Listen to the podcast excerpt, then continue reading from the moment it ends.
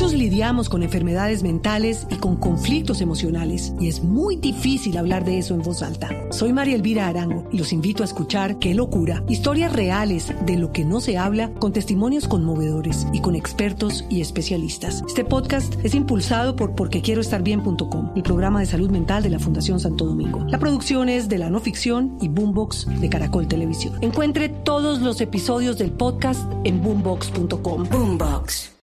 La noticia del momento en Blue Radio. Y tenemos noticia del momento a las 11 de la mañana, 44 minutos, Ana Cristina, con empresas públicas de Medellín, porque después de que se conociera en la noche de anoche la renuncia del eh, presidente o del eh, presidente encargado gerente de empresas públicas de Medellín, el alcalde Daniel Quintero, como es habitual a través de su cuenta en Twitter, anuncia el nuevo gerente. Sí, el cuarto gerente en 15 meses de Empresas Públicas de Medellín, dice el Twitter del alcalde Daniel Quintero. Después de reunión de junta directiva, he designado como gerente general de EPM al ingeniero Jorge Andrés Carrillo, ex viceministro de Aguas y ex superintendente delegado de las Superservicios, quien venía desempeñándose como miembro de las juntas directivas de ISA y EPM. Entonces recordemos que el señor Carrillo entra después de Álvaro, eh, Álvaro Guillermo Rendón, después de Mónica Ruiz que estuvo encargada y después de, de Alejandro Calderón Chatet, que renunció ayer. Pero él tenía ya cuadrado y planeado ese nombre, ese nombre para reemplazar a la, al saliente Ana Cristina, porque muy rápido escogieron el nuevo gerente de EPM.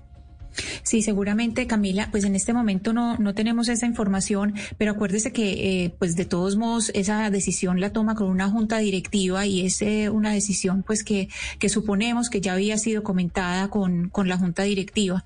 Entonces, pues esa es la noticia que da hace dos minutos el alcalde de Medellín. Repitamos, Ana Cristina, ¿cuáles han sido los cuatro gerentes de empresas públicas de Medellín en los últimos 15 meses? Situación nunca antes, nunca antes vista en pues la empresa insignia de los antioqueños.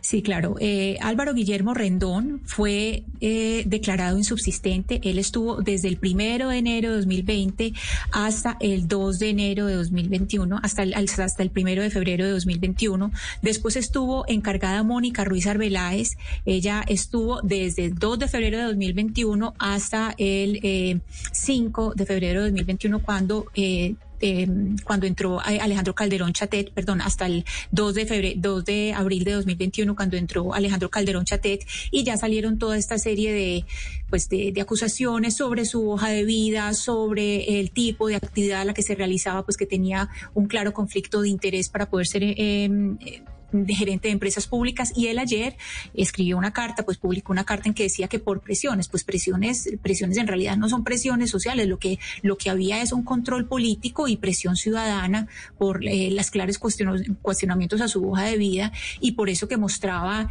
eh, pues su inexperiencia para ocupar con el cargo, eh, ocupar ese cargo, porque ya vimos también que de, la empresa Tiguni pues también se había contratado una casa talentos, una casa talentos que sí era casa talentos de, de verdad y que había mostrado que no era un personaje eh, que ni siquiera calificaba para ser auditor y que entonces ya lo habían puesto pero, gerente. Pero entonces, Hugo Mario, usted que tiene ahí la hoja de vida de Jorge Andrés Carrillo, que es el nuevo gerente general de EPM, que es ex viceministro de Aguas y ex superintendente delegado de, de la Superintendencia de Servicios Públicos, ¿qué tal la hoja de vida del señor Carrillo? Porque digamos que Alejandro Calderón renuncia por los cuestionamientos mm. a su hoja de vida.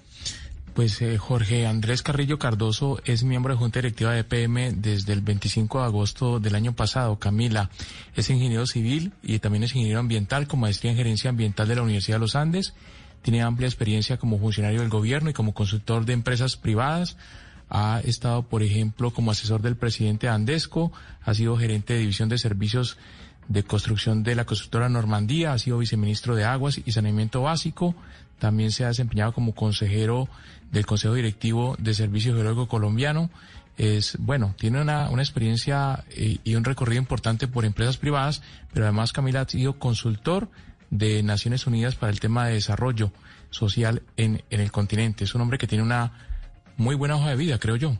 Pero una, una pregunta que en este caso, pues uno no debería hacerla, pero normalmente en el caso de los paisas se viene haciendo y es, ¿de dónde es este señor? ¿De dónde es el señor Jorge Andrés Carrillo?